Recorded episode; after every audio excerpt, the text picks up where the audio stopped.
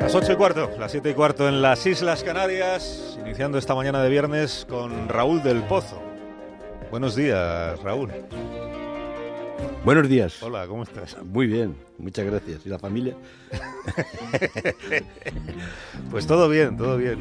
Hemos vuelto a la normalidad del mes de septiembre, así que para estrenar esta nueva temporada, aquí está la primera edición de Viva el Vino.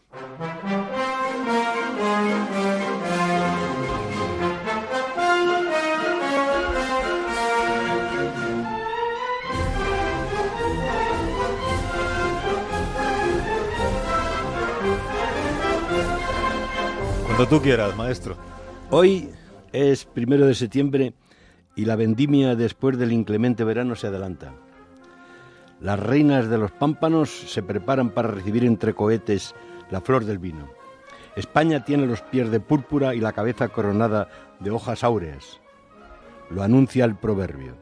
Para la Virgen de Agosto pintan las uvas y cuando empiezan a madurar empiezan las mozas a bailar. Las viñas enseñan a los pies la danza, pero siempre hay en España algo que jode las pisadas de los racimos. Una pandilla de zumbados con épica de tenderos quieren amargar el vino de esta tierra que es un país de viñas.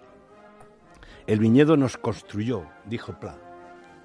Los griegos plantaron las primeras cepas en el Ampurdán y en la Bahía de Rosas.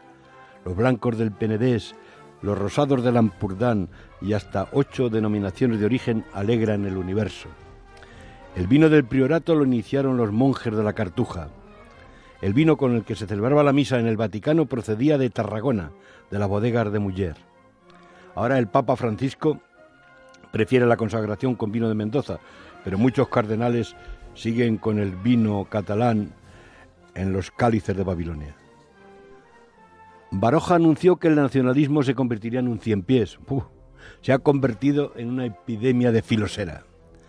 La burguesía bebía leya en las alegres noches del paralelo y en los banquetes nacionalistas de la Liga. Luego las cepas del Meresme, en la costa del Mediterráneo, fueron atacadas por el bichito y ahora los nacionalistas tienen muy mal vino. El mal vino de Luis Jacques, que prometió irse a vivir a Senegal si en Cataluña no se proclamaba la República, y amenazó a los funcionarios que no apellen la sedición. Querido Carlos, mientras llega el colocón del referéndum, digamos viva el vino de Cataluña y el vino de toda España.